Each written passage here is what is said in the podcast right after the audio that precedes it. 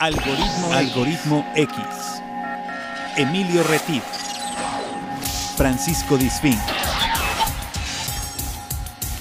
Esto es Algoritmo X. Comenzamos. ¿Qué tal? Muy buenos días, buenas tardes o buenas noches. Has llegado aquí a Algoritmo X. No sé si llegaste por accidente o por decisión propia y consciente. De cualquier forma, te doy la bienvenida. Yo soy Emilio Retif y doy la bienvenida también a mi compañero de conducción. Estamos aquí cerrando el año, cerrando ya así, cerrando el changarro de 2021. Y bueno, saludo a Paco Disfink. ¿Cómo estás, Paco? Bienvenido. ¿Qué tal, Emilio? Bienvenido sean a un episodio más de Algoritmo X. Como bien dice Emilio, estamos cerrando la cortina del 2021. Sin embargo, Emilio ya está jalándola para empezar el 2022 con más programas, como siempre. No puede estar quieto y tranquilo el buen Emilio. Entonces, tenemos preparados para ustedes un año que también pinta, pinta muy bien para Algoritmo X. Y qué bueno que están con nosotros. Les damos la más cordial bienvenida. Como dice Emilio, si llegaron aquí de puro churro, pues bienvenidos. Se la van a pasar muy bien. Si ya son asiduos, escuchas de este podcast o bien de nuestro programa de radio hermano allá en la radio veracruzana, en Radio Más, en el 107.7 en el centro del, del estado y que se escucha en todo el estado de Veracruz y en cinco estados aledaños a donde llega nuestra señal. Y si ustedes dicen, bueno, ¿y dónde está Veracruz? ¿Qué es eso? ¿Qué, ¿Con qué se come Veracruz? También nos pueden escuchar en línea, que es radiomás.mx, en vivo los sábados a las 3 de la tarde, hora de México. Y si no tienen oportunidad de hacerlo en vivo, buscarnos en SoundCloud, en la carpeta de Radio Más y por supuesto Algoritmo X. Ahí están todos los contenidos hermanos que no son iguales, se parecen, pero no son iguales. Son contenidos alternos a Algoritmo X, ¿verdad, Emilio? Exactamente, tenemos diferentes formatos. Tenemos la ventana, está en audio podcast. Tenemos la ventana en radio, que después muta, se convierte en audio podcast porque también se sube a eh, SoundCloud. Simplemente es estar ahí sintonizándole como cuando se hacía en mis tiempos, moviéndole la perilla diciendo, bueno, a ver dónde estarán ese par de locos con sus respectivos invitados. Estamos disponibles como los Oxos, los 7-Eleven 24-7. Y bueno, ¿por qué nos llamamos algoritmo X? Si llegaste por primera vez, la vida es un algoritmo que combina datos, que combina información. ¿Para qué? Para que tú tomes decisiones. Aquí no somos de estos evangelizadores espirituales, ni estamos reclutando gente para ah, ninguna religión, ni partido político. Yo iba a mandar mi número de cuenta para que me depositaran ese. Eso no se vale. No, no, no, Entonces, nada de eso. Nosotros solo andamos pepenando y, este, eh, recolectando historias de vida, algunas reflexivas, otras más inspiradoras, unas más como para que digas, bueno, pues sí, me late, no me late, lo descarto. Aquí la mejor decisión la tienes tú, que nos escuchas donde quiera que estés. Y bueno, síguenos en nuestro perfil en Facebook como Algoritmo X. Ahí podrás seguir estas dos ventanas que te menciono, más la tercera, que son conferencias. Si tú tienes una historia que compartir, que quieras que los demás escuchen, porque luego dicen, Paco, eh, es que yo no tengo nada que contar, ¿de qué voy a hablar? Así ¿No te ha pasado? Sí. Y ya cuando les rascas tantito, se sueltan como hilo de medio. Exactamente. Alguien, alguien cuando se ve al espejo y piensa que no es interesante, es porque no le han hecho las preguntas correctas. Pero todos tenemos una historia interesante que contar. De verdad. Exactamente. Eso, eso, es, muy cierto. Y eh, nos hemos topado con casos muy interesantes que eh, no sé si eh, tendrás, coincidirás con lo que digo, Emilio, pero que hemos tenido preparado un tema y nos vamos por otro tema que sale mucho más interesante porque es la historia de vida de la persona que nos acompaña. Entonces, bueno, el día de hoy no es así. El día de hoy tenemos preparado un tema porque tenemos a alguien muy preparado de invitado de este programa, que además ya es como de casa. Yo creo que ya deberíamos empezar a pasar una renta. Exactamente, ya nos va a pedir pensión alimenticia. este, ha estado con nosotros. No, porque no lo hemos abandonado, porque no lo hemos abandonado, no nos puede pedir pensión. Exactamente, no, no, no, ni lo abandonaremos, porque la verdad aporta mucho. Eh, ha estado en los tres formatos, eh, en podcast, en radio y en conferencias. Él es un buen amigo de la casa, como lo dices, Paco. Eh, él es Adrián Tostado. Les voy a dar un poco de, antes de saludarlo, él es una persona que estudió psicología, psicología cognitivo-conductual. además, es un especialista en toda esta parte de conciencia plena que es una corriente que se llama mindfulness. Em, y bueno, además es facilitador, eh, capacitador, instructor de capacitación para empresas micro, medianas, grandes, eh, etcétera. Y el día de hoy nos va a venir a hablar de algo que suena muy padre para este ciclo de, esa temporada donde estamos cerrando el changarro y abriendo otro, que es la arquitectura emocional. Pero antes de entrar a materia, le doy la bienvenida a nuestro querido Adrián Tostado. Hola Adrián, bienvenido a Algoritmo X. Hola, ¿qué tal? Muy buenos días. Muchas gracias por la, cálida bienvenida, como siempre. Gracias por hacerme sentir de casa. No, hombre, lo eres, lo eres. Ya, ya como decía Emilio, has estado en, los formatos, en los tres formatos de nuestro programa y eso eh, te hace ya de casa. Entonces, seas bienvenido en este, en este día que es el último programa del año. Te hemos escogido para que cierres con broche de oro el 2021. Oye, pues honor, con honor se paga. Muchas gracias a ustedes también por esta buena ventana con la que siempre han, trabajado y por todos los logros que también ya van cosechando. Pues gracias. Este, nosotros estamos sonando los tambores como lo que tienes a tu espalda. No es porque yo esté ventaneando aquí lo que tiene a su espalda, pero es para que se imaginen que tiene un tambor ahí africano, ¿no? Para este, recibirlo con bombo, tambor y platillos. Y bueno, entonces quisiera, mi querido Adrián, porque saben amigos que estos son charlas desenfadadas de café. Aunque Paco me regañe que si el café no se, no se enfada, pero es como esas charlas entre cuates donde podemos de repente irnos por la tangente y regresar por la paralela para tomar la perpendicular y entonces llegar al centro del, del universo y del ser. Platícanos un poquito de dónde parte este concepto de arquitectura emocional para ir desmenuzando esto como un pollito Adelante. Excelente, como, debe de ir. Pues mira, el concepto de arquitectura emocional no es nuevo, es un concepto que ya se ha aterrizado desde otras disciplinas. Propiamente la arquitectura es quien lo ven hacer y orgullosamente México es quien lo, quien lo propone.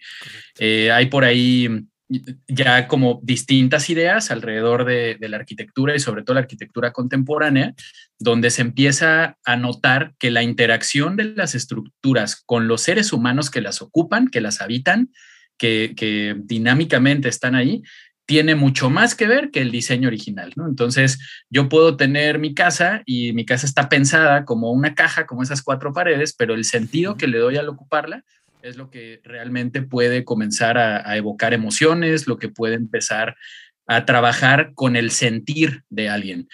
Esa es la idea de arquitectura emocional. Luis Barragán, un gran arquitecto mexicano, comienza a diseñar espacios pensando en esa interacción que van a tener los usuarios con los colores, con eh, los cambios de luz, con las amplitudes y reducciones de los espacios y a partir de esas ideas y de esa experiencia desde esa disciplina es que en la psicología comenzamos a mirar hacia ese rediseño de las acciones que nosotros edificamos en vida, que son los hábitos, y que pueden empezar a formar parte de algo más, que es ese sentir del que estoy hablando. La arquitectura emocional desde esta propuesta psicológica sería esa forma de mirar el diseño de nuestras decisiones desde distintos ángulos. Así como hablamos de una estructura, colores, luz, etcétera, vamos a hablar de cómo pensamos, cómo sentimos y cómo actuamos. De eso está hecha nuestra casa. Exacto. Ok. Adelante. Esa es, esa es, la casa que nosotros vamos a construir para nuestras emociones, que la, a diferencia de la casa que construimos para habitar, también va a tenernos dentro de un hábitat y nosotros vamos a tener que saber eh, al momento de conformarla qué va a representar para nosotros, por ejemplo, si hacemos la analogía a la arquitectura, a donde viene precisamente, como bien lo decías, donde inicia esto, para que ustedes tengan una idea más o menos, eh, eh, para aquellos que tengan, que hayan visitado la Ciudad de México, el Camino Real de Reforma es una gran, gran, eh, un gran representante de esta arquitectura emocional. Eh, el, arquitecto que, hace esta, las, esculturas de Sebastián, por ejemplo, son ese, los, eh, las torres de, satélite, son otro, otro gran ejemplo de esta arquitectura emocional, que tienen que ver con lo que nos refleja porque lo que tenemos enfrente nos refleja y hace que nosotros respondamos emocionalmente, ¿o no? Eso es lo que estoy entendiendo, mi querido Adrián. Por supuesto, ahora también se liga mucho el concepto de sostenibilidad y sustentabilidad a la vida, que ahora pues ya lo, comenzamos a visualizar desde el plano psicológico como precisamente esas emociones que, mencionas, Paco, y también esas ideas, esos pensamientos que forman un juego y las acciones concretas que son las que ya se vuelven evidentes, ¿no? Hablando de una casa, me gusta pensar en que esa estructura, esa, esa construcción, son los hechos, las acciones, las respuestas que tenemos hacia el ambiente, lo que se ve. Pero hay también una instalación de agua y una de luz, ¿cierto? Entonces, la de agua sería la de las emociones y la de luz, los pensamientos. Así es como funciona el espacio. Fíjate que acabas de decir algo que me gustaría que hiciéramos un alto para, para explicar un poquito. Eh, por ejemplo, el tema de qué tiene que ver con, con esas palabras que son como telones que algunos nos llevan para un sentido y otros nos llevan para otro, aunque se correlacionen, ¿no? Por ejemplo, como es mente-cerebro, ¿no? Mente, bueno, tiene que ver toda la parte de lo que alimentamos el cerebro para que este funcione eléctricamente y nos conecte. Pero ah, dijiste dos cosas que me gustaría que explicáramos sanas para los que somos eh, de corto entendimiento, que es el tema de uh, la parte de sostenibilidad y la parte de sustentabilidad. Porque, ¿qué sucede? Hay veces que yo he escuchado gente que dice, es que son lo mismo. Y yo entiendo, Adrián, que sostenibilidad tiene un enfoque y sustentabilidad tiene otro enfoque. Pero a ver, quisiera que tú me dieras tu ángulo como especialista de la materia.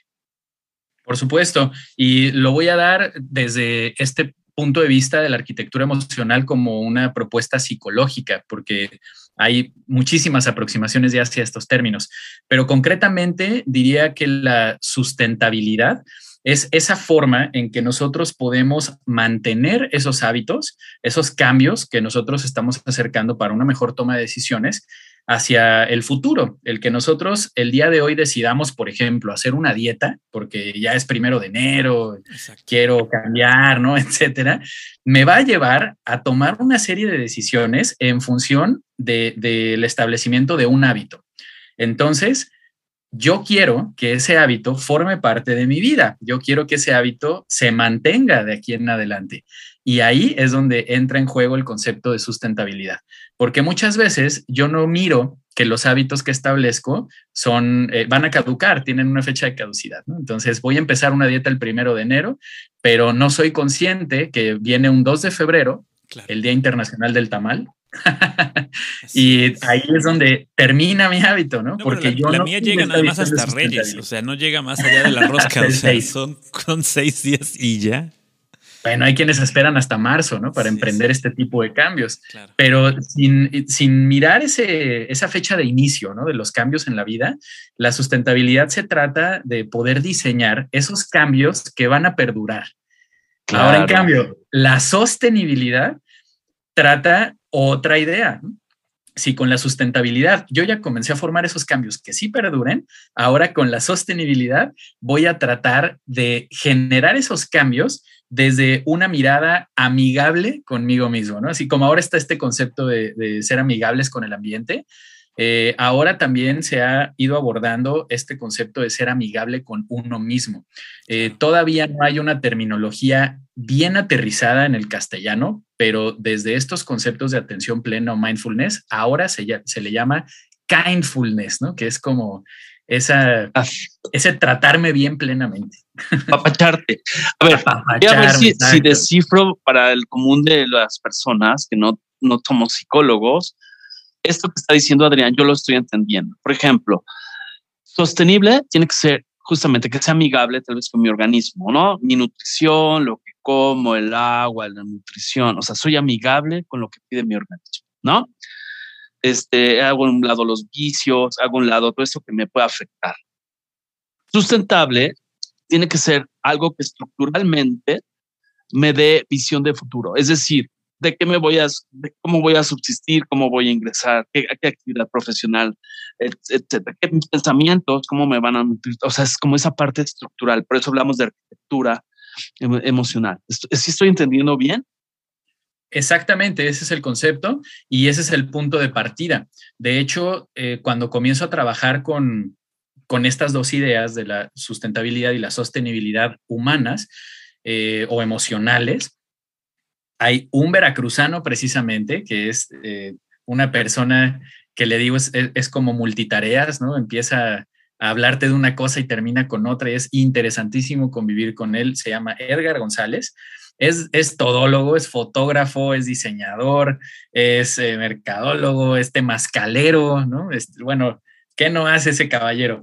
Eh, viene de una familia de mucha tradición y él precisamente se dedica, entre tantas cosas, a acercarnos a, las personas hacia una idea concreta o un nombre y apellido de qué es lo que tú haces, cuál es tu diferenciador, hablando de todo este rollo de la marca personal, de, tu identidad como profesionista, eh, él te va llevando de la mano para no solamente darte o diseñarte un, un, un imagotipo ¿no? con el que tú te identifiques, él es quien me acerca esta idea de la arquitectura emocional como parte de la explicación de lo que hago profesional y personalmente. Entonces, me encantó la idea porque ya venía yo trabajando con esto que era la sustentabilidad y la sostenibilidad humanas, pero arquitectura emocional, pues fue como, como decir Adrián Tostado, ¿no? O sea, como digo, no, no, por colgarme la medalla. Le atinó exactamente. Y así ha trabajado con muchísimas personas que les va acercando esos nombres y apellidos profesionales que están muy bien leídos, ¿no? Entonces le, le doy, pero 200% el crédito a don Edgar González. Muy bien, saludos, don Edgar González. Exactamente. por, haber abierto esta, esta ventana al conocimiento y a las emociones de Adrián Tostado, porque hay, que, hay que decir lo que tiene que involucrar todo lo que te rodea, absolutamente. En esta, en esta eh, sustentabilidad y sostenibilidad, en estas dos grandes que se llevan de la mano, que van entrelazadas, que son una y lo mismo, por decirlo así, ¿cómo enseñarnos a nosotros mismos estas dos? Cómo tomarlas, cómo, cómo adoptarlas, cómo, cómo hacerlas propias. Si, si, nosotros ahora buscamos las ideas dentro del libro, vamos a ver que el primer paso es comenzar a emprender ese apapacharnos. Ok. Yo me atrevería a, a invertir un poco el proceso, a hacer un poco reversible esta situación y tener como objetivo llegar a ser mucho más amigables con nosotros mismos o, llegar a ser eh, apapachadores, ¿no? porque nosotros podemos descomponer, podemos entender a partir de esas partes que conforman la estructura, ¿no? de, tanto de nuestra mente como de nuestras emociones, pero sobre todo nuestras acciones, porque ahí es donde muchas veces ya nos duele y no emprendemos el cambio. Al final, ¿cómo empezar a hacer arquitectura emocional? Psicológicamente hablando, es comenzar a deconstruirnos, es comenzar a preparar el terreno. Y para eso nosotros no solamente vamos a observar nuestras emociones, sino también nuestra manera de pensar o el uso incluso de nuestro lenguaje. Claro. Y sí, haciendo una analogía, así lo voy descifrando en esa parte de la arquitectura, es como cuando vamos a suponer que llegas, compras una propiedad que tiene una casa que tal vez voy a deconstruir, pero voy a partir de, bueno, cuál es mi entorno, en qué medio ambiente es, cuál es el clima, en qué momento está, este, qué columnas este, voy a mantener, cuáles voy a derrumbar. Así lo voy descifrando, mi querido Adrián. O sea, en ese sentido, decir, bueno, o si estás empezando a construir, que dudo mucho que alguien que nos esté escuchando es que esté empezando a construir a partir de cero, porque no son recién nacidos, entonces sería ver, ok, qué terreno tengo, ¿no? O me cambié de ciudad y voy a empezar a trabajar en eso. Tal vez no nací ayer, pero me cambié de ciudad y estoy empezando de cero. ¿Y qué onda con el terreno? O sea, ¿qué desniveles? ¿Qué, ¿Qué soleamiento puedo ¿Qué tipo de en tierra tiene? En invierno, ¿no? O sea, todas esas cosas que seguramente, que seguramente tú ya las viviste porque por eso estás diciendo que no es que vengas de cero, ¿no? Si tú no, tú ya viviste y ya te diste cuenta que esta pared te tapa el sol. Entonces, qué mejor que con la arquitectura emocional derrumbarla y hacer una ventana. ¿No? Claro, además, ahí también hemos romantizado varias cosillas, ¿no? La primera, que nosotros todo el tiempo partimos de ser tabula rasa y no es cierto. Nosotros venimos de, un contexto histórico, de un contexto familiar, de un contexto cultural y en realidad nosotros podemos optimizar nuestra casa, optimizar nuestros recursos o podemos remodelar. Pero ese terreno, como bien mencionan Emilio y Paco, eh, ya viene preparado. Nosotros al nacer comenzamos a recibir una edificación de nuestra personalidad que no depende solamente de nosotros, de hecho depende más de nuestros padres que de nosotros mismos, nos van a, o nuestros cuidadores primarios, nos van acercando distintas versiones de cómo ven el mundo y nosotros las vamos replicando. Después llegan otros momentos en, etapas de vida distintas, en la niñez, en la adolescencia, la, pubertad un poco antes. Ahora nuestra adolescencia tardía que alcanza por ahí de los 25 añotes. En, esas, en esos ciclos, nosotros vamos remodelando esa primera edificación. Entonces, primero hay que ser conscientes que ya contamos con un terreno y una estructura predeterminados. Y ahí está el primer dolor de, de, muchas personas que dicen, ah, pero eso quiere decir que porque yo nací en este país, en esta época, en este tipo de condición socioeconómica, tengo ya un software ahí precargado. La realidad es que sí, tengo o privilegios o tengo dificultades ya precargadas. Entonces, a partir de ese punto, yo voy a comenzar a remodelar. Claro, pero con, un propósito, porque fíjate, yo he escuchado, y esto viene a colación, a que a mí me preocupa el pensamiento de algunas generaciones jóvenes. Me tocó en una sesión, y lo dejo a la mesa, ¿a qué me estoy refiriendo? En un grupo de jóvenes, yo les preguntaba, ok, ¿Y qué es lo que quieres hacer en tu media, en tu futuro, en tu horizonte? ¿Qué es lo que ves en tu horizonte? Y, yo recibí unas respuestas que me dejaron helado, respuestas como, eh, yo me quiero ir de Latinoamérica. Ok, y yo les decía, ok, eso está padre. ¿A dónde te quieres ir? No sé, a cualquier lugar. Claro, pero, pero no aquí. O sea, yo decía, wow, o sea, está padre que se, que se quieran ir a otros horizontes, a ir a construir a otro lado, pero tiene que tener un sentido, un horizonte, una funcionalidad, ¿no? Un, propósito, una, aunque sea estudiar este macramé o, ser instructor de lo que quieras, ¿no? Claro.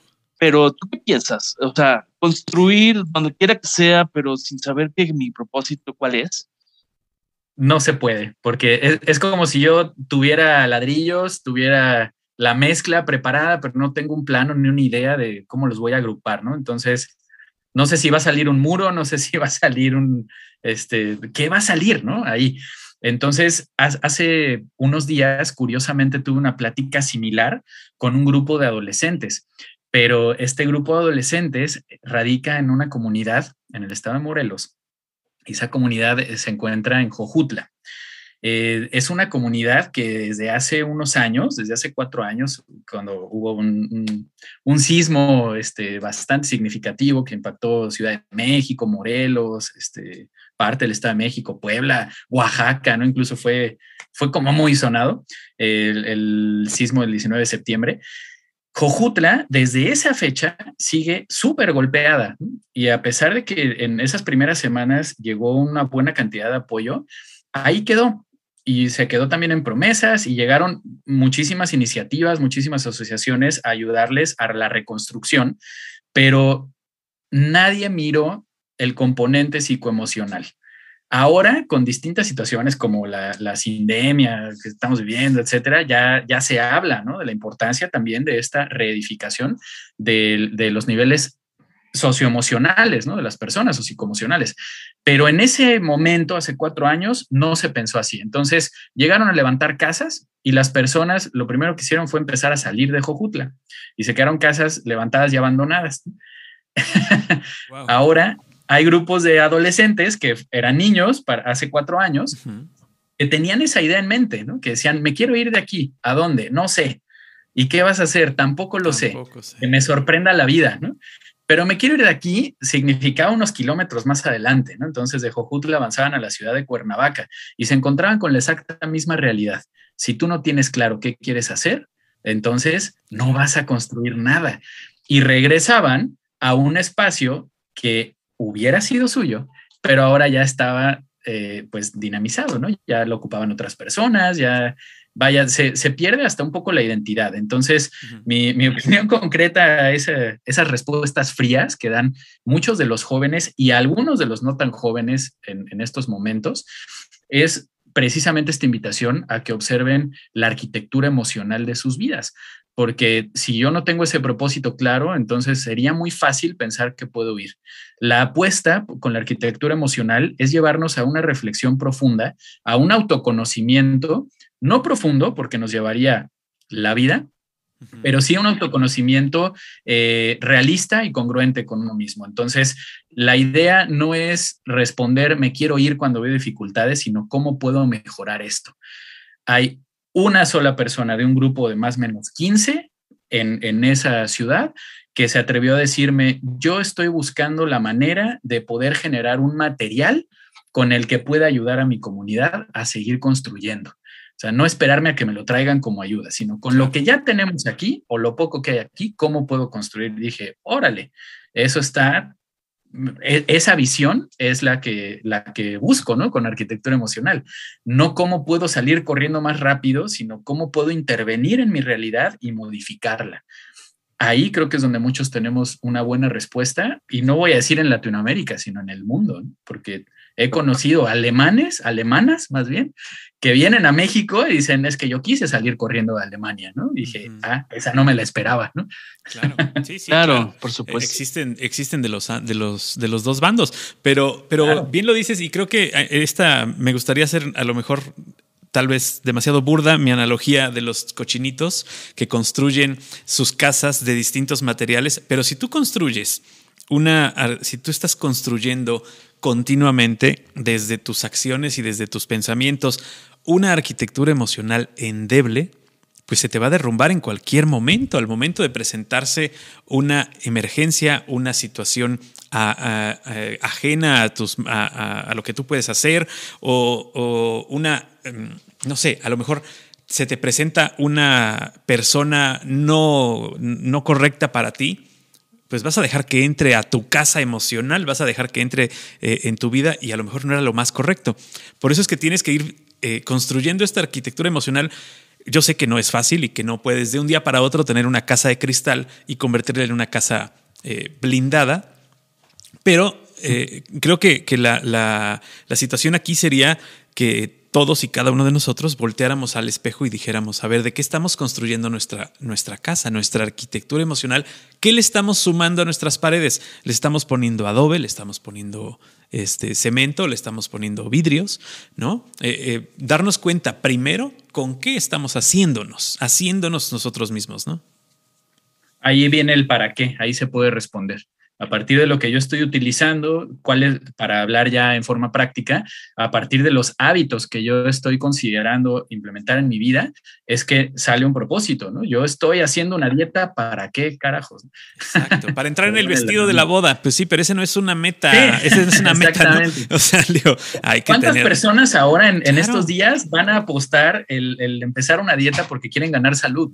¿Cuántos van más por ese concepto estético? ¿no? Decir, no, es que quiero perder unos kilos porque hay un vestido en el que voy a entrar porque hay un saco Es que tengo una boda en febrero y pues tengo que entrar, ¿no? Pero eh, eh, aquel que dice, bueno, voy a ponerme a dieta porque necesito tener mejor salud porque a la edad a la que estoy ya no estoy como para estar gordo. Y esa entonces es una meta a largo plazo, es una meta con sustentabilidad, es una meta que, tú puedes darle eh, mayor, mayor fuerza y que te la tienes que creer de otra forma, más allá de dejar de comer papitas. Exacto. Hace, hace unos siete años más o menos, aquí nada más por aprovechar el espacio de chisme, eh, hace como unos siete años yo pesaba 109 kilos y era una persona totalmente diferente, ¿no? A nivel emocional, nivel cognitivo, etc. Y decidí hacer un cambio hasta que me vi en una fotografía de, de una celebración de Año Nuevo, precisamente. Eh, y de verdad no lo digo así como, es que hace siete años porque llevo la cuenta, no, sino eh, estoy tratando de, de, polarizar, ¿no? Esta idea. Y a pesar de que yo ya había tenido desde hace ocho o nueve años avisos de, oye, tienes la vesícula biliar llena de piedras, tienes eh, el hígado mega graso, ¿no? Tienes muchos problemas de salud. Yo no era consciente de esa obesidad hasta que llegué a un punto estético de mirarme en una fotografía y decir, ah, estoy súper gordo. Entonces, jamás yo dije, eh, estoy enfermo. Yo dije, estoy gordo, ¿no? Entonces, a partir de esa idea es que emprendí un cambio. ¿Saben para qué sirvió? Para nada. Llegué a 111 kilos, yo creo, después de un primer esfuerzo. Hasta que empecé a comprender este concepto de la mano de otros profesionales de el autoconocimiento como una buena herramienta de cambio. Y ahora sí, ese apapachamiento. ¿Por qué carambas quieres dejar de ser gordo? ¿Por qué no mejor buscas ser sano? ¿Cuál es el propósito? ¿Para ¿Cuál es el propósito? Claro, hasta que lo, lo modifiqué, dije, no quiero perder kilos por verme bien. Claro. Yo lo que quiero es tener una vesícula funcional. claro. De hecho, les, les invitamos a que escuchen otro episodio ya de meses atrás que se llama ¿Cómo me deshice de 60 kilos? Que está aquí. Este está bien ¿Y que no fue un divorcio. O sea, sí fue bajo de Sí, porque es una persona, un testimonial muy interesante que nos hizo una compañera. Pero bueno, volviendo al tema, mi querido Adrián, de, esta parte del propósito. Yo nada más quisiera matizar para que no se vaya a confundir. Estamos hablando de manera, aparte a partir de alegorías, a partir de analogías o metáforas para tratar de ilustrar estos conceptos. No se trata de que tengas que tener una casa de, ciertas características. Estamos hablando de, de, cuestiones eh, de tus planes, de cómo vas a deconstruir no es si eres propietario o rentas o no, no se trata de eso. Porque de hecho el otro día escuchaba una amiga con una gran estructura de vida. Decía, es que mis, mi propósito en esta etapa de mi vida es ser nómada. O sea, yo no quiero tener nada que me mate. O sea, yo quiero eh, tal vez viajar, eh, tener pocas cosas. Es válido. Si ese es su propósito, está padrísimo. Pero no estamos hablando, nada más para matizar, no se vaya a pensar, es que no, si yo no tengo una casa propia de ciertas características, entonces, no, no, no. A ver, nada más aclárame esa parte por mi querido Adrián. En cuanto al arquitectura emocional, estamos hablando de pensamientos, sentimientos y emociones, ¿no? Pensamientos, sentimientos y conductas.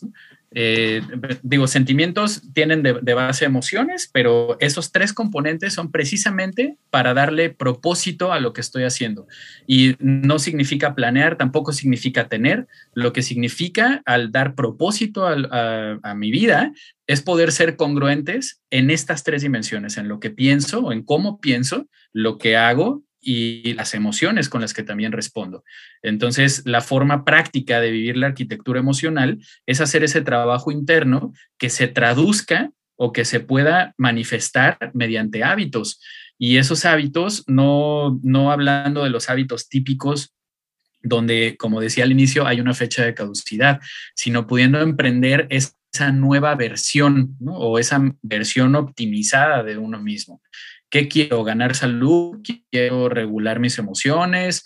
Quiero ser consciente de cómo estructuro mi lenguaje, les apuesto que desde ese cambio inicial viene una cascada mucho más compleja de buenos cambios que pueden ayudar, ahora sí, entrados en materia, a resolver problemas, resolver problemas de vida, problemas psicoemocionales. Y el siguiente paso ya sería un nivel de atención desde esta propuesta ¿no? de arquitectura emocional, es decir, un acompañamiento profesional para que yo pueda tratar algunos eh, problemas de salud mental, por ejemplo. Y esto, bueno, también que quede bien claro que cada quien es distinto, que cada quien es diferente y que todos tenemos metas o debemos tener metas distintas a nuestro par que está junto o a nuestra persona de compañía o a nuestro familiar, etcétera. Todos somos diferentes. No podemos tomar tampoco una fórmula porque así como hemos hecho la, la analogía de las dietas, una dieta que le sirve a Adrián no me va a servir a mí, no le va a servir a Emilio. O sea, cada quien tiene que hacer eh, este análisis propio hacia adentro, pero también en este programa vamos a tomar, a tocar este tema, Adrián, ¿qué podemos hacer nosotros para enseñar a ver esa arquitectura emocional en nuestros hijos, por ejemplo, o en las personas a las que cuidamos o en las personas a las que nos rodean? Una forma práctica para que todos acerquemos este concepto a todos los demás es el uso del lenguaje. Y ahí sé que ustedes dos, Emilio y Paco, son unos muy buenos promotores del uso correcto del lenguaje. Si de pronto yo tengo a un niño o una niña en casa y estoy notando que ellos al tirar algo dicen, se me cayó la taza, ¿no? Se rompió la taza. Entonces yo puedo comenzar a invitarlos a que utilicen adecuadamente el lenguaje para hacer mención de su interacción con la vida. Entonces, decir, tiré la taza o rompí la taza. En lugar de se cayó la taza, ¿no? o se me cayó, ¿no? Se me cayó la taza. Pero no se cayó, se rompió. Exacto. Así es. Pero hay, hay como distintos niveles de conciencia, ¿no? En esos fraseos, hasta el, el, más agudo, que es el de completa responsabilidad sobre mis acciones y completa presencia en el ambiente, que de verdad, con esta sencilla frase decir, tiré la taza, hago una plena conciencia, ¿no? Entonces, estas ideas de atención plena, de ser apapachadores con uno mismo, se pueden comenzar a construir desde esas acciones concretas de uso correcto del lenguaje. Y hay otros esfuerzos, ¿no? Que se hacen desde las emociones, donde puedo expresar cuál es la emoción que estoy experimentando, en lugar de decir, eh, me choca que tú seas así conmigo. Eh, me lleva me lleva, ¿no? Porque hoy dijeron tal cosa, eh, eh, empiezo por reconocer, me enoja saber esto, me enoja no poder reaccionar como yo esperaba, etcétera, etcétera. Así es, eso de se robaron el dinero, se perdió el dinero, no, espérate, me lo robé. Digo, si eres político, pues tienes que aprender también a, saber decirlo, ¿no? para, para, ponerlo, para ponerlo claro, más bien, ¿no? Exacto me enoja no saber cómo esconder esto, ¿no? Diría el político. Exacto. Me enoja no saber dónde invertirlo, Emilio. Claro, y es como esa parte de concatenamiento, así como sucede en las construcciones, como cuando hacen todas las columnas, cuando ponen las varillas o cuando hacen toda una planificación, y eso se asocia con lo que estás diciendo en cuanto a la significancia, el significado de las cosas, la semántica existencial. Semántica significa, ¿qué significa esa palabra? ¿Cómo hago una sintaxis y una construcción de palabras para comunicar un concepto, para comunicar un propósito? Y es ahí, Adrián, donde entiendo que es a veces cuando necesitamos el acompañamiento de un terapeuta donde nos ayude a revisar esos diálogos, esa planificación, esos planos de nuestra arquitectura de pensamiento en el sentido de, porque, eh, por ejemplo, a mí me ha tocado en algún momento que llevé una, una terapia donde decía tal cosa, ¿no? Por ejemplo, no, es que no puedo. Eh, la pregunta que me, me, acuerdo que me hacía mucho esta persona, decía, ok, no puedes esto. ¿Y qué te lo impide? Es como abrir esas, esas chapas, esas que están cerradas y que, y que te están negando el acceso a una, a, un, a una opción no sé si me estoy explicando. Y así como lo dices, Emilio, o sea, es como el que hace una casa sin arquitecto. Que se, que se apoya ah, en un maestro de obra y se le cae la casa, ¿no? O sea, aquí vendría siendo que te vayas a chupar con tus cuates un fin de semana, pues el maestro de obra y el terapeuta sería verdaderamente el arquitecto, ¿no? El que necesita realmente ayudarte, ¿no, Adrián? Digamos que el terapeuta entraría aquí haciendo las veces de, control de calidad. Exacto. Entonces, yo voy a ser el dueño de ese cambio, yo voy a tener la propuesta de darle propósito a mi vida, yo voy a llevar esas acciones con las que empiezo a construir y viene un control de calidad, ¿no? Viene una revisión de todos los procesos, viene una revisión incluso de los materiales que estoy utilizando. Bien, el, concepto básico entonces está además en saber optimizar nuestros recursos, ¿no? Así como el, el terapeuta puede hacer esas veces del control de calidad, revisar los procesos, pues también puede ayudar a elegir los materiales con los que se lleva el cambio, ¿no? Las acciones concretas que se está eligiendo. Y no, no, no estoy diciendo con esto que sea directivo y, que vaya a decir, tienes que hacer esto, ¿no? Sino que se pueden comenzar a acercar algunas ideas y la persona con ellas seguir tejiendo algunas guías.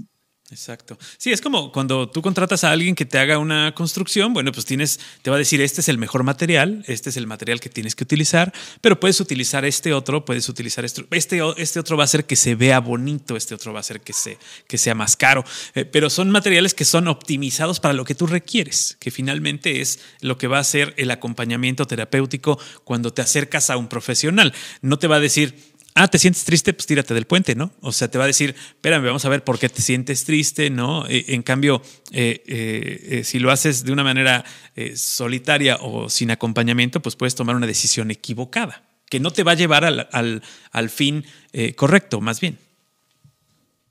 Claro, que carece de propósito, que no es congruente con tus decisiones.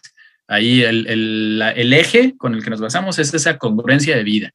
Y el otro, pues también en, dentro de criterios éticos, pues el no poner en riesgo tu vida o la de otras personas, ¿verdad? Claro, y en este caso, como decía Emilio, de las eh, estas respuestas que dan eh, ciertos elementos que no tienen muy claro o a veces nada claro qué quieren o qué necesitan o qué les va a hacer bien en su vida. Eh, ese sería el primer punto, ¿no? El primer punto sería decirles, bueno, a ver, tú quieres que te saquen de Latinoamérica, pero primero tienes que saber en dónde estás. ¿Estás realmente eh, eh, con los pies en Latinoamérica o estás pensando que eres suizo y que vives aquí en, Tijuana, no? Digo, porque para, empezar, a lo mejor el problema no, eres, no es Tijuana, lo mejor el problema eres tú, ¿no? O sea, a lo mejor no te estás adaptando, eres, a lo mejor eres, no eres un pez en el agua, ¿no? Eres, quieres, es como el pez que quería ser locutor, ¿no? Cuando salió al aire, pues se murió. Entonces, eh, tienes que tener esa, esa, esa ventaja de ver dónde estás y ver si realmente estás haciendo lo que sí, para lo que sirves, ¿no? Totalmente de acuerdo. Ese, es, esa idea de tener esa plena conciencia de cuáles son nuestros componentes, pues nos requiere que el primer paso obligado sea el autoconocimiento. Exacto, ahí está el tema, el tema, vamos asociando todas estas piezas que parece que están aisladas, ¿no? Sostenibilidad del pez en el agua, ¿no? Porque sus bronquias, pues, las branquias o todo este tipo de cosas. Eh, y pues la parte de sustentabilidad. ¿Qué tan sustentable es para un pez dedicarse a la locución? ¿No? En esa alegoría. Ahora, ahí es donde a veces eh, empieza esa, esa, situación. Y yo le quiero plantear una cosa a Adrián. El tema de arraigarse, el tema de arraigarse en un concepto que sea sustentable para tus planes, para tus conceptos de vida, tu propósito. Eh, por ejemplo, esto lo voy a asociar con una frase que es de Séneca, que es un estoico, que es cuando un hombre no sabe hacia dónde navega, ningún viento le es favorable, ¿no? Entonces tú puedes decir, oye, pero yo quiero ser libre, quiero ser nómada, quiero ser un viajero de la vida, de los cinco continentes. Perfecto. Puedes eh, migrar esa arquitectura emocional hacia un Tyler Park o hacia una lancha o dependiendo a dónde quieras ir, ¿no? Pero tienes que tener una estructura. O sea, llámese trailer pack, llámese lancha, llámese salvavidas, lo que quieras. Este, entonces, es esa parte de, ¿quieres movilidad? Perfecto, pero aún la movilidad requiere estructuras. No es nada más votar todas tus responsabilidades y, y, como habla mucha gente ahora, ¿no? Decir, es que necesito alas para volar. Sí, pero también tienes responsabilidades. ¿No? Vuela tan alto como quieras, pero regresa por acá un poco a tierra. También los pajaritos toman agua, también se recargan en una rama y también hacen un nido, donde quiera que sea. Platícame un poco, dar un poco en ese análisis donde se confunde la gimnasia y la magnesia, ¿no? Es que no me quites libertad. Sí, claro. Nada más dale sentido a tu vuelo yo me declaro un, promotor de, la no futurización, ¿no? Es decir, ¿qué vas a hacer en cinco años? No sé, ¿no? ¿Cuál es tu plan de vida para dentro de diez? ¿Cómo te ves, ¿no? En el horizonte. No tengo idea en este momento, pero sí tengo una claridad y una congruencia en lo que hago hoy con esa visión que puedo tener de mí. No es un plan en el que estoy ejecutando y nunca voy a cambiar. Al contrario, este, este plan puede tener distintas modificaciones, este plan puede tener eh, unas viradotas 180 grados, así radicales, se vale. Una persona puede decir, voy a ser un nómada eh, empedernido, ¿no? Y yo quiero conocer el mundo, pero quizás en alguna parte del mundo o antes de, dar el primer paso, conoce a alguien que tiene una visión muy diferente, que es mucho más enraizado y decide formar una familia, ¿no? Con esa persona. Se vale, por supuesto.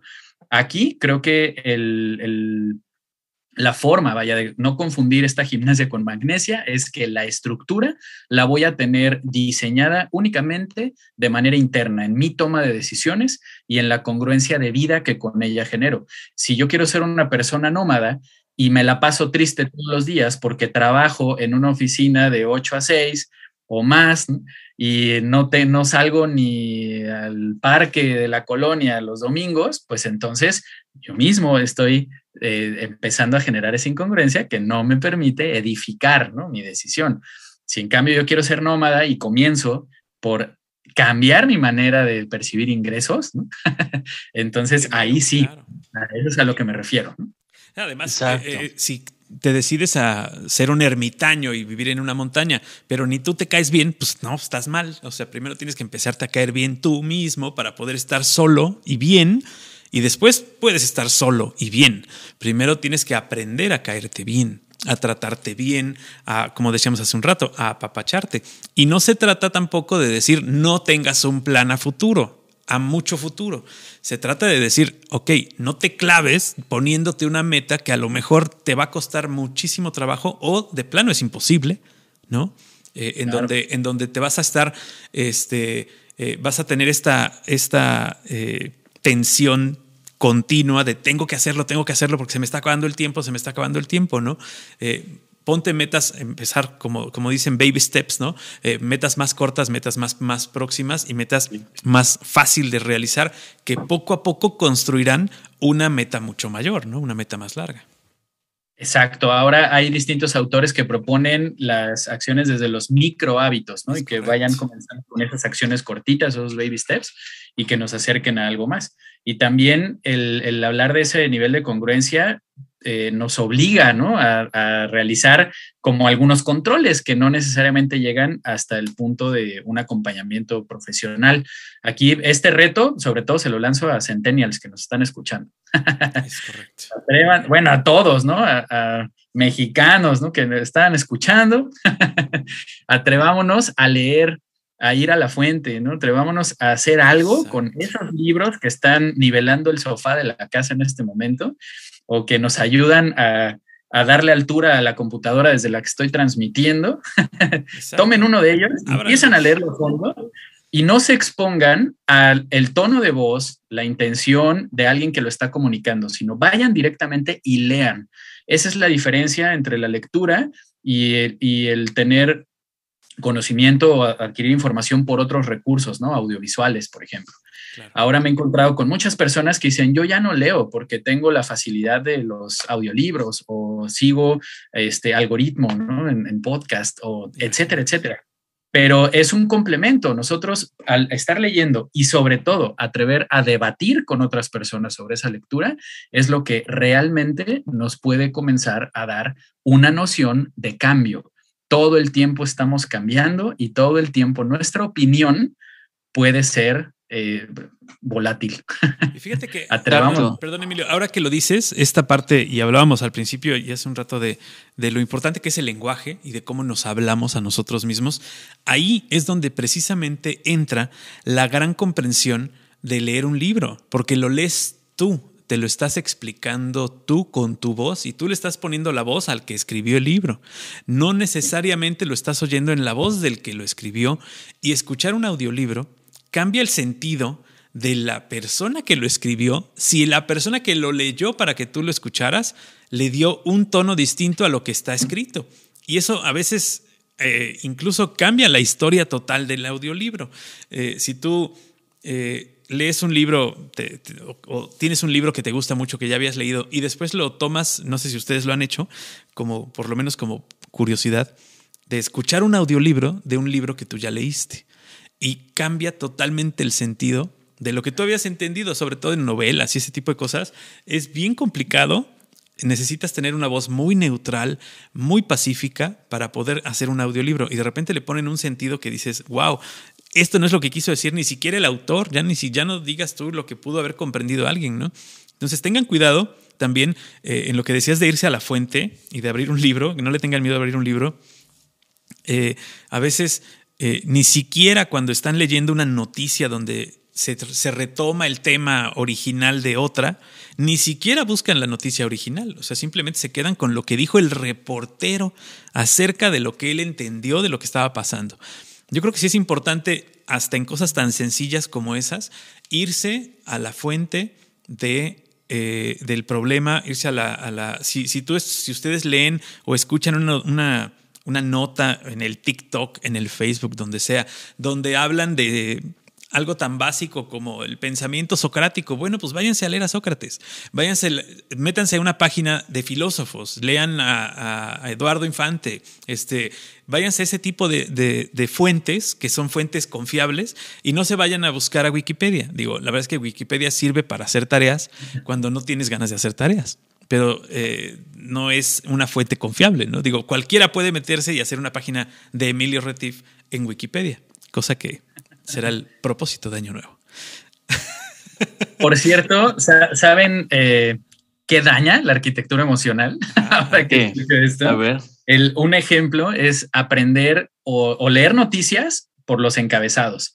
Que es también un ejercicio que se ha hecho con, con, personas de todas las edades. Y ahora, por esa sobreinformación a la que estamos expuestos, estamos recorriendo la pantalla de nuestro teléfono en la mañana, como si fuera encabezados.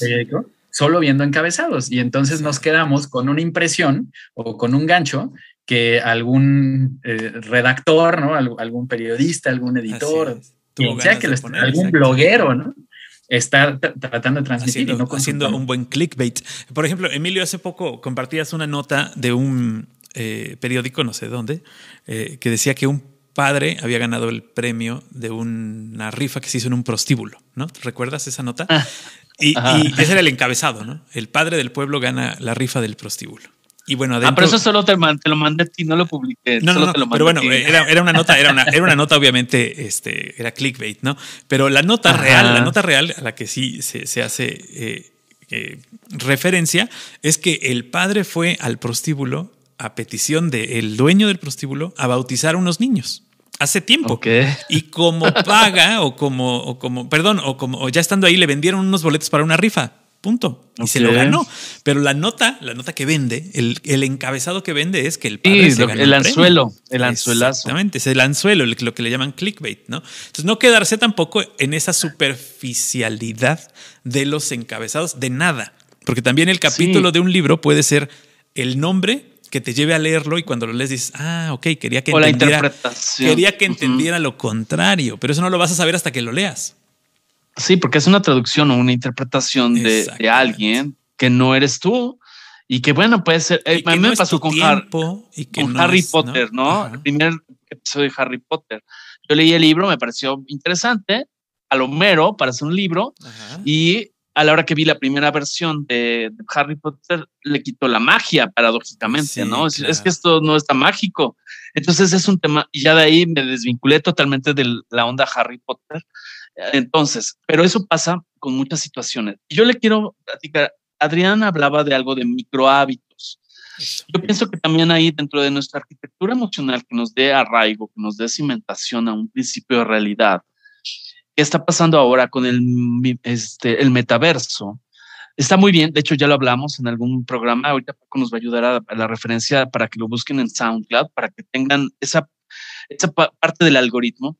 Ok, ¿cómo partir de un macroverso si ni siquiera sabemos cuál es nuestro microverso o nuestros microhábitos? Porque puedo ser súper digital, súper chucho cuerero acá con los queries y las partes digitales, pero no sé ni dónde estoy parado, ni quién vive enfrente, ni cuál es mi, mi mundo real. Y eso es lo que creo que está haciendo falta en este mundo. Es decir, Está padrísimo que quieras volar al metaverso, pero parte de conocer qué es lo que puedes aportar en tu microverso. No sé, ¿qué opinas, mi querido Adrián? Pues creo que la diferencia eh, sigue eh, recada en el propósito y para no caer en esa trampa de, de satanizar o apoteizar algo, ¿no? Es decir, es que el metaverso ahora va a traer una solución a todo, o el metaverso nos va a comer la conciencia. No, al contrario, creo que desde ese propósito muy individual, nosotros podemos optimizar herramientas. Entonces, los microhábitos deben estar orientados a la estructura. Por ejemplo, yo voy a buscar establecer un microhábito de orden y organización en mi día a día. Entonces, sí, ¿cómo voy a ordenar mi primer cajón? Allá te sale el, curso del maricondo que dices que tomaste. Exactamente. Ahí sí puedo empezar a separar y, por ejemplo, esta persona que, que, sí llegué a ver una serie de ella y leer un libro, promueve mucho el que no tenga cierto número de cosas, ¿no? Y yo decía, oh, por Dios, ¿no? Aquí nos va a dar el telele a muchos mexicanos, porque por naturaleza somos medio acumuladores, no todos, pero sí la mayoría. Entonces, ¿Qué le voy a hacer a ese cajón de, cosas que algún día podrían servir y que nunca voy a utilizar, pero ahí tengo? ¿Cómo lo voy a ordenar? ¿Cómo voy a sacar? Los microhábitos pueden comenzar desde ese principio de orden y organización. Entonces, organizadamente, yo puedo acceder a herramientas en la vida que voy a optimizar porque yo tengo un tiempo para ejecutarlas, tengo ciertos escenarios para emplearlas y no están todo el tiempo ahí presentes. Entonces, no me estoy exponiendo a, un sobrecalentamiento, ¿no? Por estar diseñando tantas cosas en mi vida, que es la respuesta que también me he encontrado de primera mano con muchas personas a las que les propongo esta forma de trabajo. Es que esto, no tengo tiempo para esto. Es que son demasiadas cosas, ¿no? Me vas a dar una receta que tengo que seguir todo el día. Pues no, se basa en micro hábitos y puedes empezar a hackear la vida desde un minuto en tu día, eh, como ahora también muchas aplicaciones de enseñanza lo, promueven. Claro, ir, con pasos muy pequeños y con, y con estas eh, eh, que decías, aplicaciones que no tenemos tampoco que satanizar las tecnologías. La tecnología nos puede ayudar a formar y a forjar precisamente estos micro hábitos. Tienes herramienta, ¿no? Es una herramienta que tienes en la mano que te puede decir ¿Cuánto tiempo necesitas hacer de sentadillas? ¿Cuánto tiempo necesitas hacer de quesadillas? También, porque también eso es por tiempo. Entonces, eh, que, no tengas, que no tengas miedo a utilizar las herramientas que están a tu mano para empezar a hacer estos micro hábitos y que pueden ser tan simples que solucionarán una parte de tu vida, como tan simples que si no los logras de manera pronta, tampoco te van a afectar, ¿no? De eso se trata reflexionar sobre los microhábitos, que no le demos esa enorme. Exactamente. Ahorita justamente que hablábamos de, la interpretación de las cosas, está bien, puede ayudarnos a, cotejar, a decir, lo estoy entendiendo bien. Hablábamos del ejemplo como entre broma, el tema de esta chica para el tema de ordenar las cosas de, del Mary Kondo, que está en, Netflix y demás. Pero antes de, de verla a ella, yo les invito a que revisen un, método que se llama Kaizen, un método Kaizen, que habla, que se usa para empresas y se usa para cosas, arquitecturas de, procesos, arquitecturas de hábitos, eh, de esos micro hábitos que dice Adrián, donde eh, habla de cinco S, ¿no? Que, que viene de, de, un tema de, de orden, limpieza, disciplina, toda la parte de clasificación, para poder hacer mi arquitectura, decir, a ver, ¿cómo clasifico esos pensamientos, no? ¿Cómo los ordeno? Cómo los depuro, cómo los limpio. Entonces, es un método súper bonito eh, que puede ser aplicado. No sé si, si, coincides conmigo en esta o esa interpretación que estoy haciendo de lo que estás diciendo, este Adrián. Totalmente de acuerdo. Ese método, que es mucho antes de la señora Maricondo, eh, es muy bien aplicado y sobre todo ha tenido un altísimo impacto en América. El, el método es japonés, pero curiosamente, por ahí en la, en, los chismes históricos, eh, son norteamericanos los que comienzan a desafiar la visión de los japoneses y a partir de ese desafío es que se generan estas propuestas que derivan en Kaizen. Primero empezaron otros modelos de, control de calidad, aseguramiento de calidad, círculos de calidad, hasta que derivan en esta propuesta de las 5 S.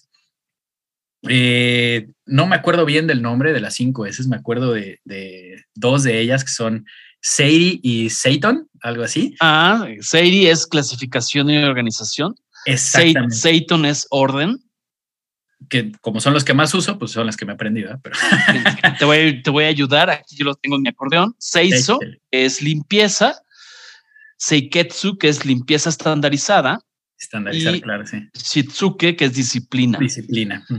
y, por ejemplo, partiendo del tema de arquitectura emocional, eh, cómo arreglo mis cajones, cómo ordeno mis pensamientos, ¿no? Cómo estoy haciendo esa arquitectura de mi proceso de vida que me puede conectar con palabras correctas, con pensamientos correctos, con emociones correctas. Y dijiste otro, otro término en estos tres que eran pensamientos, sentimientos y acciones. Y acciones. acciones. Porque hablábamos de las emociones, pero están dentro de los sentimientos. Entonces, ¿cómo, ¿cómo vamos a pegar todo eso? ¿no? ¿Cómo la estructura toma forma, conciencia, sentido, etcétera? Ahí, así como en la arquitectura emocional de don Luis Barragán, el usuario es el, el protagonista de toda esta historia, no el espacio diseñado pues esos micro hábitos van a tener un reflejo. La interacción social va a ser en realidad eh, eh, ese termómetro con el que nosotros vamos a saber qué tan bien los estamos implementando y si en realidad están persiguiendo ese sentido que le queríamos dar. Y por eso es siempre de sabios cambiar de opinión. Si yo empiezo a ordenar cajones, si yo empiezo a trabajar en orden y organización dentro de mi vida, Entonces también voy a avanzar proponiendo este método de las cinco S con esa buena estandarización de los microhábitos. Entonces voy a ordenar un cajón, pero también me voy a atrever hoy a ordenar mi ropa. También me voy a atrever a ordenar, tener ordenado el carro o cuando vaya en el transporte, voy a tener un orden, ¿no? Mi método para poder utilizarlo, etcétera. O sea, que se convierta esto en una forma de procesar mi vida y no en una acción muy aterrizada, ¿no? que no se convierta solamente o religiosamente en ordenar mi cajón como si fuera un, eh, una acción muy compulsiva, ¿no? como si fuera mi tic o mi Exacto, sí, me estoy, me estoy deshaciendo por dentro, pero mis cajones están bien bonitos, ¿no? Claro. que, no, que, no caigamos en eso de, pues sí, pero mira, mis, mira, mira mis cajones, ¿no? O sea, le sigo pegando al perro todas las mañanas, pero mira mis cajones, qué bonitos están la, propuesta concreta, perdón, sería no caer en ritualización, o sea, no casarme con un micro hábito que religiosamente voy a hacer todos los días, pero sí tener una idea o un propósito por día, ¿no? Si yo voy a trabajar orden, entonces voy a buscar ordenar algo en mi día, lo que yo quiera, pero esa es mi meta. Claro, y no intentar tampoco que esto se permee en los que te rodean, porque a veces eso es lo que nos quita un poco el interés o nos desanima un poco el hecho de que tú ordenas y el de junto desordena, y tú ordenas y el de junto desordena, y entonces, bueno, espérame, esto es tuyo, esto es tuyo, esto es para ti y te tiene que servir a ti. No intentes que arreglando tus cajones, el que vive junto a ti. tenga los cajones igual que tú, ¿no? O que los demás empiecen a trabajar ordenadamente. Eh, o sea, esto se va a hacer una acción contundente y para todos cuando todos aprendan a ser ordenados pero no porque tú tengas, estés haciendo este proceso, creas que todos te van a tener la paciencia necesaria como para verte ordenar un cajón.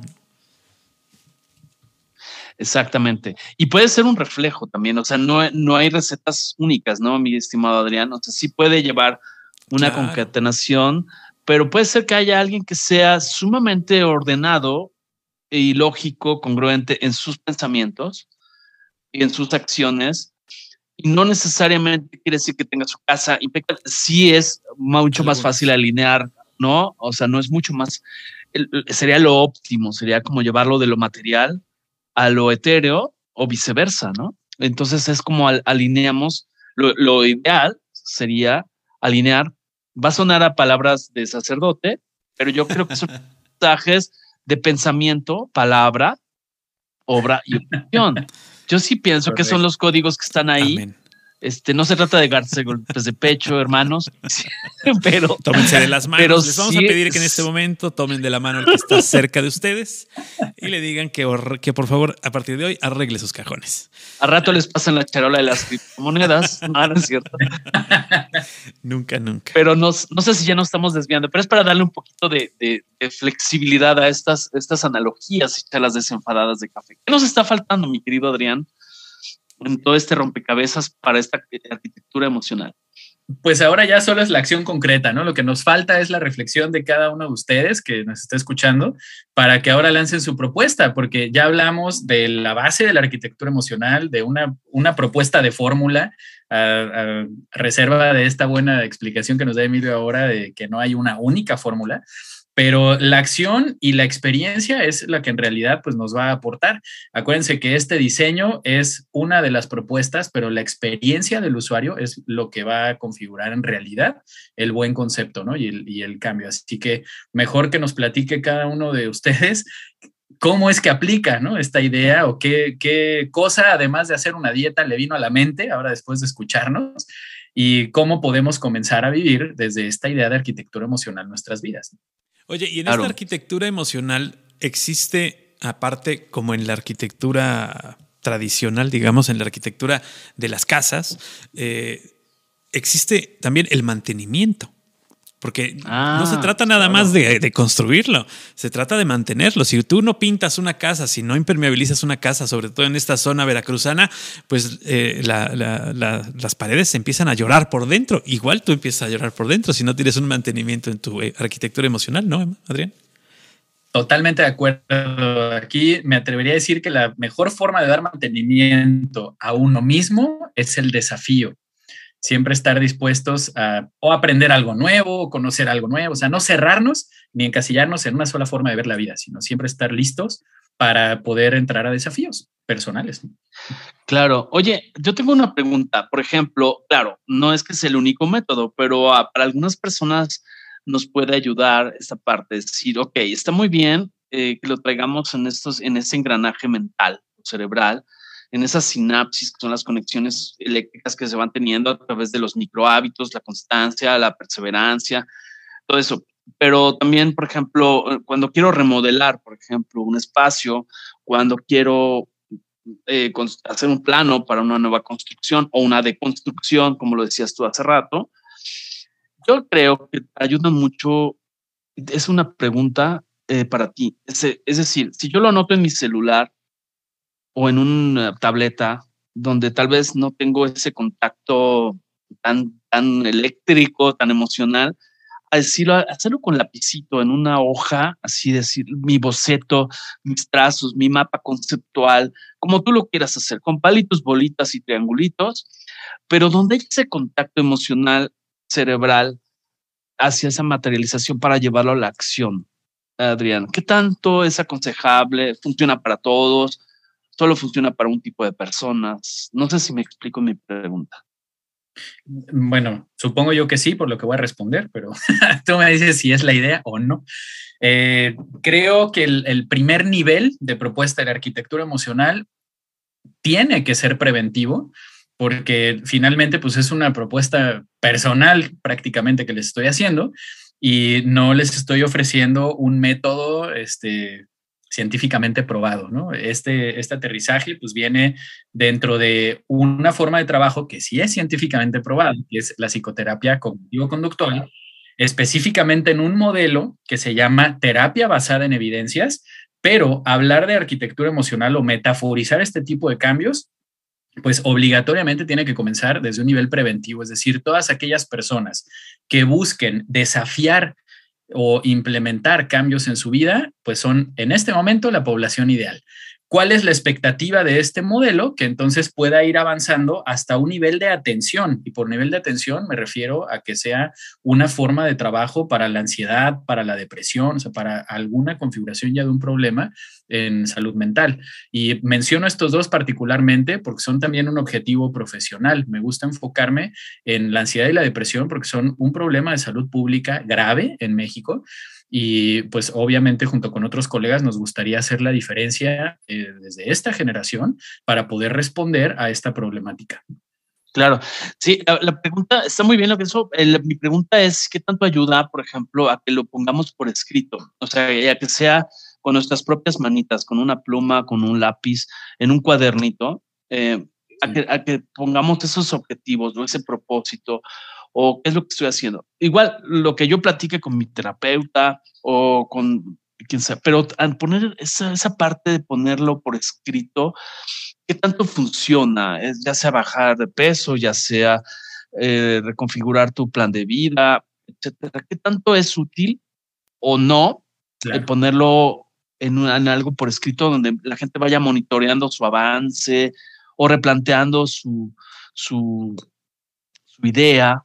Es como cuando dibujas una casa y decir, ah, pues esta es la fachada, así lo veo, tiene cuatro ventanas. ¿Qué tanto es útil esa parte de ponerlo por escrito? Creo que es una excelente herramienta el llevar un registro, pero eso implica que si yo voy a, escribir un propósito, también voy a agendar un día próximo para que haga una revisión de este. Y la mejor manera de ir haciendo estas revisiones o, estos puntos de chequeo va a ser el escribir o reflexionar acerca de lo que ha pasado en los días donde estoy implementando el micro hábito. Ejemplo concreto, ahora hago mi lista de 12 propósitos para las 12 uvas, pero en una semana o en un mes me voy a sentar a reflexionar sobre qué tantos cambios he logrado durante ese periodo para saber cuáles se quedan, cuáles se van, cuáles cambian, cuáles se optimizaron o cuáles de plano, este, ahora quiero poner también y que sea el número 13 Claro, o, incluso en el camino puedes ir cambiándolos. Digo, tampoco, como decíamos hace un rato, no te tienes que, casar con esos objetivos si ves que esos objetivos no eran realmente lo que necesitabas. A veces uno dice, ah, bueno, lo que necesito es esto. Y cuando empiezas a hacerlo, dices, no, no era esto. A lo mejor es por otro lado y ese objetivo lo puedes ir modificando o enfocando, ¿no? De alguna manera. No, no se trata de tampoco tirarlos a la basura y cambiarlos todos, pero sí de enfocarlos y darse cuenta que a lo mejor este, doblar de diferente manera tus camisetas, pues no tenía ningún sentido porque caben menos en el cajón o porque simplemente no te llevó a tener una, una, eh, un orden en otra, en otra parte de tu vida, ¿no? Sino necesitabas hacer otra, otra cosa con ese objetivo. Tienes que ir modificándolos porque también la vida se modifica, se modifican las alternativas que se te presentan alrededor, se modifican los estados de ánimo lo hemos dicho y lo seguiremos diciendo, yo creo que por muchos, muchos años, nadie esperaba esta pandemia. Entonces, eso modificó todo lo que teníamos pensado en todos los sentidos y en todos los niveles, no solamente emocionalmente. Se modificó la manera de hacer negocios, se modificó la manera de comunicarnos, la manera de trabajar. Siempre estar preparados y listos para que tengamos un cambio. No podemos ser tampoco tan estrictos con nosotros mismos de no poder estar listos para un cambio. Ya lo vimos, ya lo vivimos, ya no nos lo cuentan. O sea, ya no nos van a venir a contar absolutamente nada, ¿no, mi querido Adrián? Exacto, ya no seamos necios y estemos dispuestos a desafiar nuestros hábitos, ¿no? Y a implementar esos micro que nos lleven a otras ideas. Claro, y darle mantenimiento, como cita Paco, no es nada más a lo que ya se ha logrado, sino también a los, planes de ruta, así como lo hacen los, los eh, los GPS, donde, ok, ya me di vuelta equivocada, ya la regué por acá, te hace una reprogramación de ruta, donde justamente es lo que sirve una terapia revisión o ponerlo por escrito y decir, ah, ok, esto ya no lo pude hacer, en plazo, en, jugar esos factores, el factor contexto, el factor terreno, el factor materiales, recursos, pero también el factor tiempo es, es algo que juega y que si se me pasó la, tema, tal vez no se trata de descartarlo o, abandonarlo, sino reprogramarlo, dependiendo de lo que se trate, ¿no? Mi querido Adrián.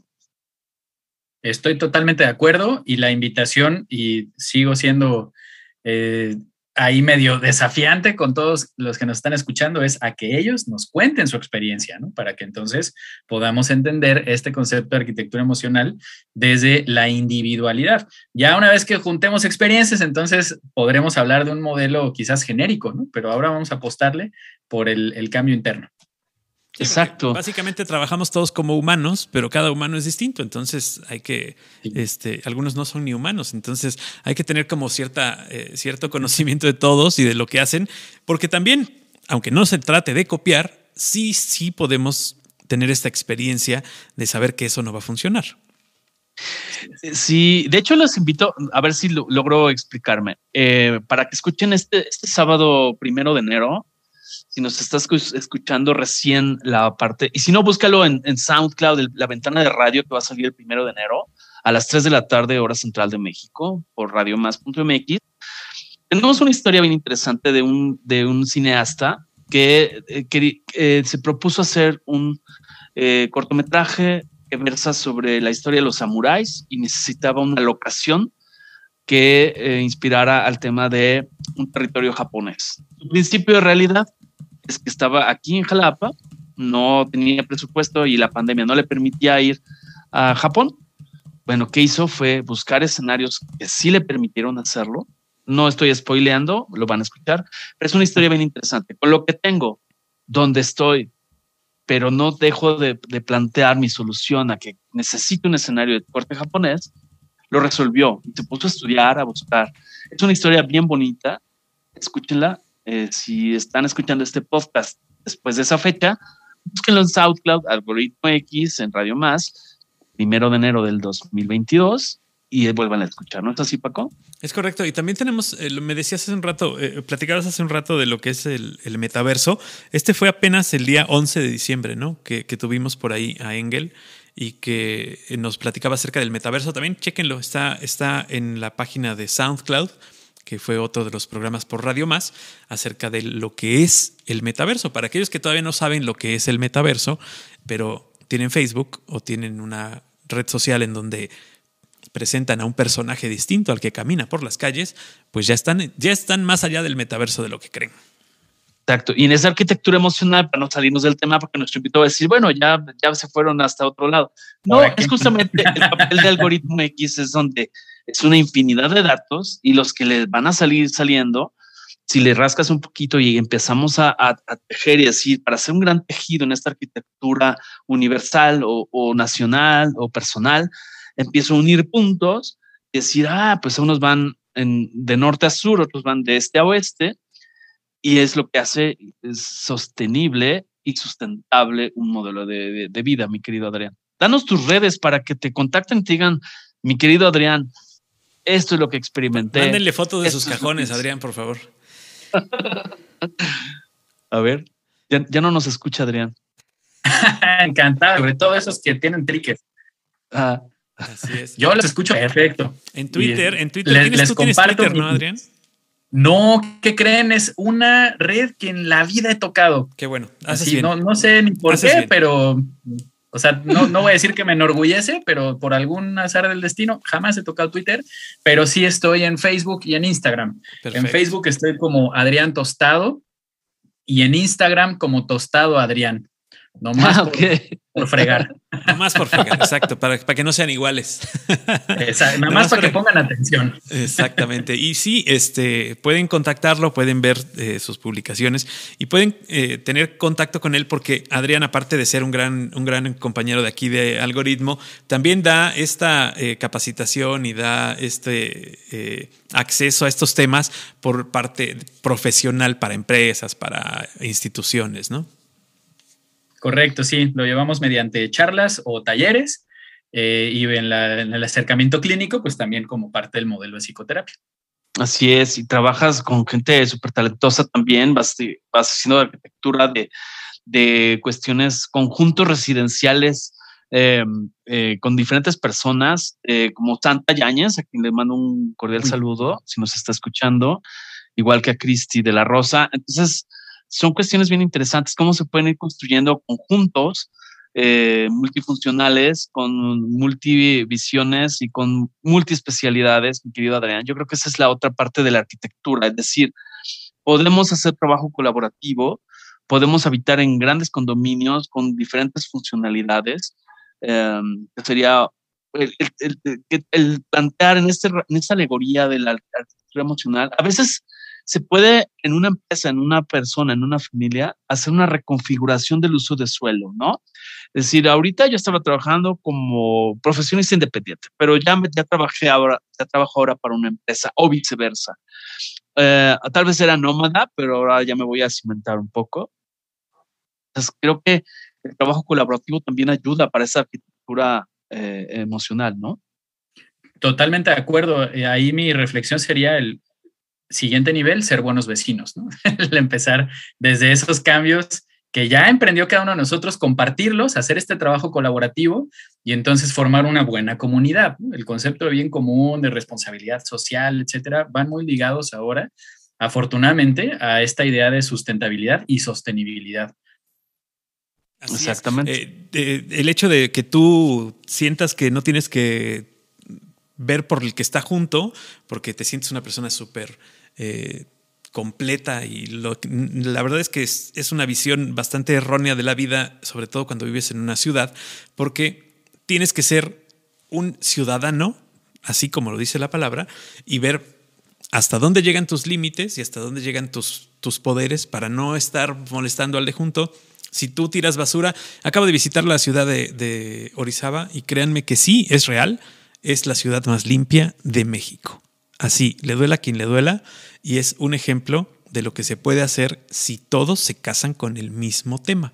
Entonces digo, viene, viene nada más a colación, pero, pero de verdad digo, hay que ser ciudadano, hay que tener eh, conciencia por el de junto y no molestar al de junto para que la vida fluya correctamente. Digo, a veces uno tiene que eh, aprender a compartir hasta quedarse sin nada, pero pues es una de las grandes enseñanzas, ¿no? Exacto. Y bueno, antes de, aprovechando que está Adrián por acá, porque no sé cómo está su agenda, pero hablando de justamente de lo que dice Paco en cuanto a comunidad, las colindancias. Es decir, tú puedes tener este, todo un conjunto o una villa o lo que sea. Hay colindancias. Y creo que en este mundo en el que eh, todo está versando o transformándose, en este mundo líquido, como diría Sigmund Bauman, donde se rompen estructuras, donde se quiere ser totalmente individual y libre para volar por los, surcar los, los vientos y el horizonte, finalmente, insisto, hay una corresponsabilidad. Hay una corresponsabilidad para con tus hijos, con tus padres, con tus hermanos, con tus vecinos, porque nadie vive totalmente aislado. Por más que tengas un teatro en casa que te rodea y una pantalla de 700 pulgadas que te aísla y estás blindado de los sonidos y te pones audífonos y eh, tienes solo tu pantallita, tu cuadrito, como dice el buen Martín, finalmente hay un principio de realidad, que cuando se te vaya la luz, se te vaya el internet y se te funda la pantalla de 700 pulgadas, tienes que tomar acción sobre una situación de tu contexto. Por eso hablábamos de, está padrísimo el metaverso. Lo aplaudo. Solamente, pues, eh, haz trabajo ¿no? Y tienes responsabilidad en tu sociedad. Por eso me encantó tu conferencia de liderazgo social. Está padrísimo querer ser líder de todos los cinco continentes, pero hay un liderazgo de contexto, ¿no, mi querido eh, Adrián? Así es, que estos cambios internos sean una primera propuesta a nivel, a nivel comunitario para que entonces empecemos a hablar después de la relevancia de poder hacer estos cambios. Ahora estamos hablando quizás de la necesidad de hacerlos, ¿no? Y ganar congruencia de vida, pero vamos a hablar de relevancia y trascendencia, que pues para eso ya nos da para otro podcast, seguramente, ya me estoy invitando. es correcto, sí, no, pues ya vamos a empezar a agendarlo, vamos a empezar a agendarlo, mi querido Emilio. O sea, ya me, estoy asegurando en algoritmo en 2022. Eh, exacto, y 2020. Vamos a empezar a tirar temas para hacer siete fechas en 2022. Perfecto, me parece muy buena idea. La verdad es que este es, este es tu podcast, así como es nuestro, y te invitamos a que lo compartas, porque esto se trata de compartir. Y como dice Emilio, con que este programa lo escuche una persona y le sirva a una persona, con eso estamos más que servidos. Exactamente. Que así sea. Muy bien, en pues 58 países alguien nos ha de tener que escuchar, ¿no, Emilia? Adrián, pues este, te agradecemos mucho. Si yo quisiera saber si tienes algo que, quieras concretar. Yo te percibo que ya tienes cosas en tu agenda, ya te, conozco un poquito y sé que ya tienes una función, otra ventanita que abrir. Pero ¿con qué quieres eh, concluir tu participación en esta esta edición. Efectivamente, ya me están buscando por acá en otra. Ya, ya, te, ya ves, te leer, te leer, te leer. Adelante. Pero al contrario, les agradezco muchísimo siempre por el espacio, por la confianza y por la escucha activa que siempre ofrecen. Eh, esta, que esta interacción no se quede aquí, sino que pueda llegar a todos los que tenga que llegar, pero sobre todo que quienes estén escuchando nos propongan cuáles han sido esos cambios. De verdad, no voy a quitar el dedo del renglón. Hoy, eh, más que venir a platicar, venimos a, sacudir el avispero. Entonces, espero que, que sea un buen pretexto para que muchos nos platiquen los buenos cambios. Perfecto buenos propósitos, los buenos propósitos para este año, que es el último programa del año. Lo cerramos así con Adrián y agradecemos que haya estado con nosotros, que nos hayas prestado este tiempo, que es lo más importante que tenemos todos los seres humanos, el tiempo. Y bueno, Emilio, pues que cerramos este año con qué? Con buenos deseos. Cerramos para todos? Este, exactamente que la vida sigue y pues que no entremos en pánico, sería lo único. Tampoco nos sentamos Superman, mantengamos nuestro centro sin miedos, pero tampoco sintiéndonos que dominamos el mundo. Bueno, pues me, despido, les agradezco toda su atención y nuestros contenidos están ahí para el momento que ustedes lo deseen. Gracias, Adrián. Gracias, Paco. Feliz año y Paco. Nos escuchamos en el próximo y como siempre con la recomendación de cada programa de escuchar, comentar y compartir. Hasta la próxima. Algoritmo, Algoritmo X. Emilio Retif. Francisco Disfín. Esto fue Algoritmo X